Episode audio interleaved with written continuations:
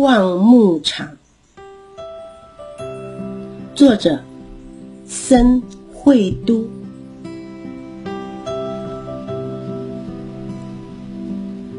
嘿，你知道什么是养牛人吗？在牧场里，以照顾牛为生，这样的人就叫养牛人。很简单吧？不过，在那场巨大的地震之后，这件事却变得不简单，因为我的牧场就位在核电厂的附近。二零一一年三月十一日，日本发生大地震的一个小时后，核电厂的设备受海啸侵袭，发生了意外，辐射线外泄，大家全逃命去了。就在一瞬间，镇上一个人也不剩。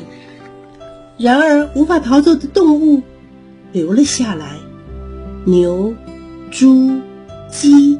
狗儿、猫咪，没有人照顾的动物们，一个接着一个的死去。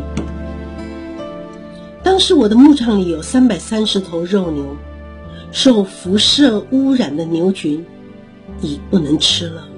不能吃的牛当然不能卖，可以说是一文不值。但是活生生的他们因为口渴，仍然默默的叫着：“给我水，给我水。”默默的叫着：“给我饲料，给我饲料。”空荡荡的小镇牧场里只有我一个人。辐射虽然可怕，但有什么办法呢？就因为我是个养牛人，牛真的很会吃，它们的身体比我大十倍多，总是不停的寻找饲料，吃饲料，拉屎。吃饲料、拉屎，每天重复着这两件事。嗯，这就是肉牛的工作啊。吃的够多，就会成为美味的肉。牧场里的牛为此而生，为此而死，这是他们的命运，由人类决定的命运。然而，因为核电厂发生事故，人们都失去了理智。四月，核电厂半径二十公里以内成为警戒区。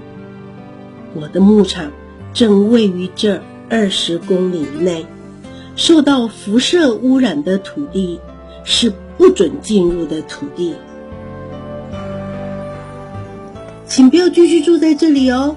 很快的，公部门的人上门告诉我，我会继续住下去，因为。我一走就没有办法喂牛，我可是个养牛人呐。五月，这一次政府决定二十公里之内的牛只都要杀掉，在没有人照顾的牧场里，牛没多久就饿死了。从牧场逃走的牛，毁掉田地的麻烦事也曾经发生过。反正那些牛都已经不能食用了，那就杀掉吧。请您同意杀掉牛只，即使公部门的人又跑来对我说，我还是不肯答应。除了我之外，也有的牧场拒绝接受，不过绝大多数的牧场主人都无可奈何的同意了。那些人直问我说：“我们可是一边哭一边杀了牛。”为什么你却让他们活下来呢？我懂他们的感受。事实上，不管是谁，都不想杀牛，那都是自己努力养育的牛啊，偏偏只能忍着眼泪，遵守国家的决定。不过，我没这么做。养活无法贩卖的牛，是不是没有意义呢？是不是很蠢呢？我想了又想，想了又想，因为我是个养牛人，我似乎很理所当然的说着，而每一天，我都让这份理所当然拼命的胜过其他的想法。而失去意义的不止牛而已。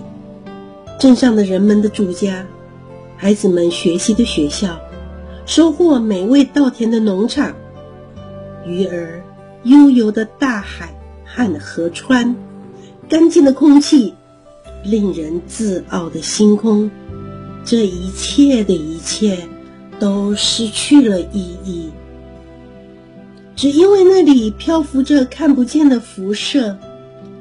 这个小镇。我们的家乡便消失了。每天我喂饲料给无法贩卖的牛只吃，没有一点好处，却只会一直花钱。也因为没有办法喂食营养的饲料，体质弱的牛便死亡了。即使因此，现在我的牧场里还是有三百六十头牛。数量比核灾前还要多，很不可思议吧？原因其实很简单，我的牧场收留了附近牧场主人托养的牛以及迷路的牛，来协助的人也一点一点的增多了。他们从福冈、广岛、冈山、大阪、京都、北海道各个不同的地方来到这里。有人帮忙照顾牛只，有人捐出金钱或饲料，也有人搭着巴士来到牧场参观。希望牧场，我的牧场在不知不觉中被人们这么称呼着。在看不到人类的土地上，几百头牛活了下来，大口大口咀嚼着饲料，精神百倍的活动着。也有人因为看到这景象而感受到希望。希望，如果能令人产生希望，那算是好事吧。然而，当虚弱的牛死去的时候，我确实感受到无穷无尽的绝望。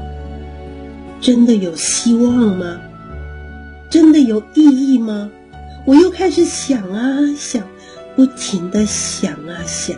就用一辈子仔细的想，这对我们来说有意义吗？小镇即使没有了人们的身影、声音、脚步声，当春天来到，花儿依旧盛开；当夏天来到，布谷鸟依旧歌唱；当秋天来到，红叶依旧艳丽的像火；而冬天来到，大地依旧一片雪白，美丽的景色没有变。有海、有山的美好地方是我的家乡。或许在未来的某个时候，会再出现人们身影与声音。有没有这样的希望呢？我想着想着睡着了，醒来的时候天亮了。牧场的清晨来得很早。因为牛只总是催促着“给我饲料，给我饲料”，我和伙伴伸手喂食饲料，三百六十份的饲料，请试着想象那个景象：我们拼命的劳动，牛拼命的吃，吃饲料，拉屎，吃饲料，拉屎，不管看几次，也只是这样而已啊。不过看到这样的情景时，却是最令人安心的时刻。明天我还是会继续的喂食，大家就尽量的吃，尽量的拉屎吧，不用不好意思，因为你们是牛，而我是养牛人，会负起喂食的责任，这是注定的。我会和你们一起待在这里，不管。有意义，或是没有意义。这个故事就说完了。